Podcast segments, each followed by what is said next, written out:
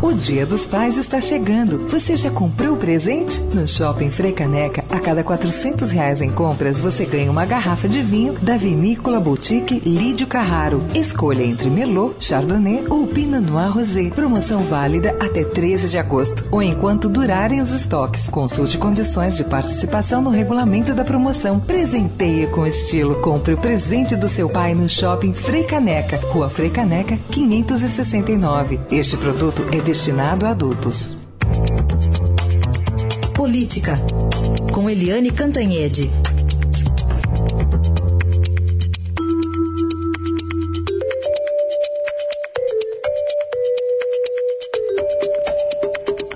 Em instantes está prevista a abertura da sessão na Câmara né, para análise do relatório a respeito da denúncia por corrupção passiva contra o presidente Michel Temer. Pessoal dormiu, Eliane? Bom dia.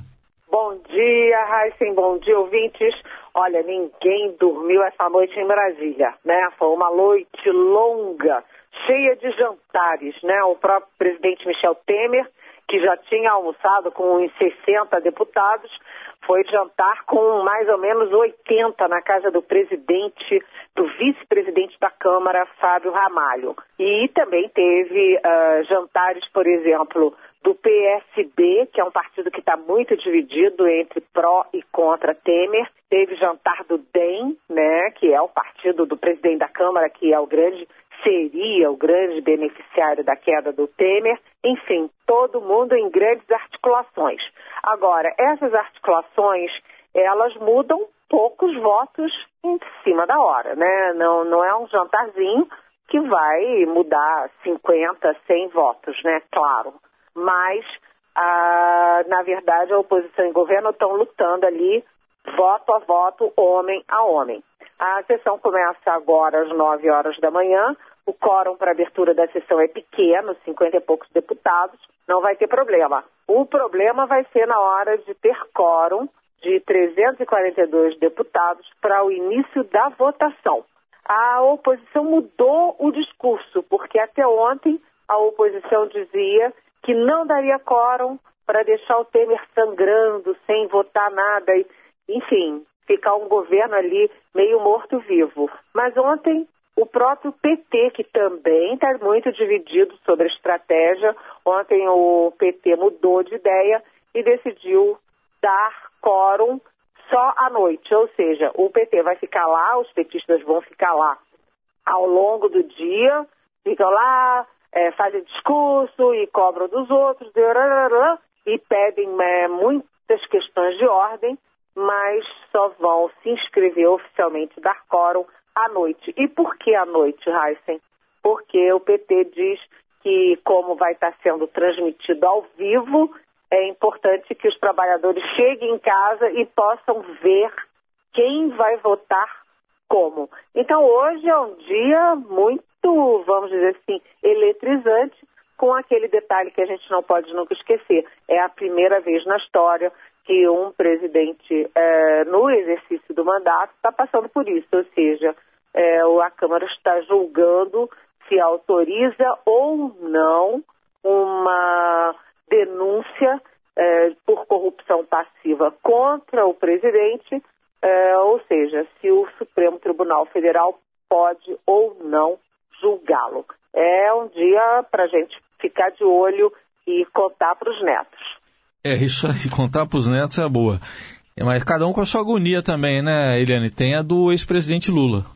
Pois é, o Temer está lá com a agonia dele, né, com a expectativa de vencer. Todo mundo sabe que se tiver a votação, o Temer passa. Né? O problema é saber com quanto ele passa. Porque tem vitórias e vitórias, né? Aí tem algumas vitórias que tem aí um ar de derrota se for muito uh, apertada. Mas, no caso do ex-presidente Lula, é, a situação do Lula também é dramática, porque agora o, o Lula é réu pela sexta vez. Ele é réu três vezes na Lava Jato com o juiz Sérgio Moro e numa delas já foi condenado. Ele já foi condenado pelo triplex a nove anos e cinco meses de prisão.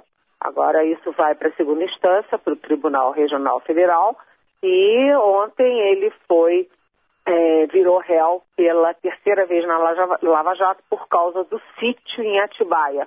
E uh, os especialistas, os advogados, etc., consideram que esse caso do sítio é o caso em que há mais provas, ou pelo menos evidências, né? porque é, tem muito documento, é, tem as o sítio, né, na, na batida da Polícia Federal, o sítio, o, a polícia descobriu os pedalinhos com os nomes dos netos, descobriu notas é, fiscais de compras, descobriu é, o case, é, e-mails do caseiro é, prestando conta sobre o que acontecia no sítio, enfim, há vários, várias evidências de que o sítio na prática, na verdade, era do Lula.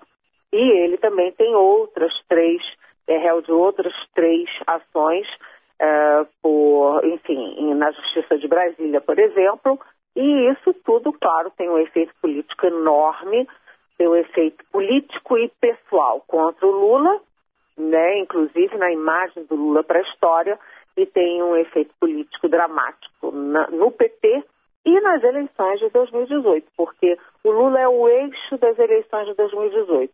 Tudo que acontece com Lula muda uh, o eixo da eleição de 2018. Aguardemos por esse dia longo e vamos conversar mais aí nas próximas horas. Até mais, Eliane. Até mais, um abraço.